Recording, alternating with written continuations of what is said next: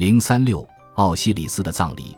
当奥西里斯被做成木乃伊后，拉下令为死去的神举办一场葬礼。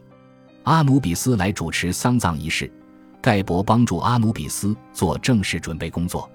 当送葬队伍在尼罗河上航行的时候，哀悼者紧盯着瑟特的追随者们，并且一度遭到化身为牛的爬行动物攻击。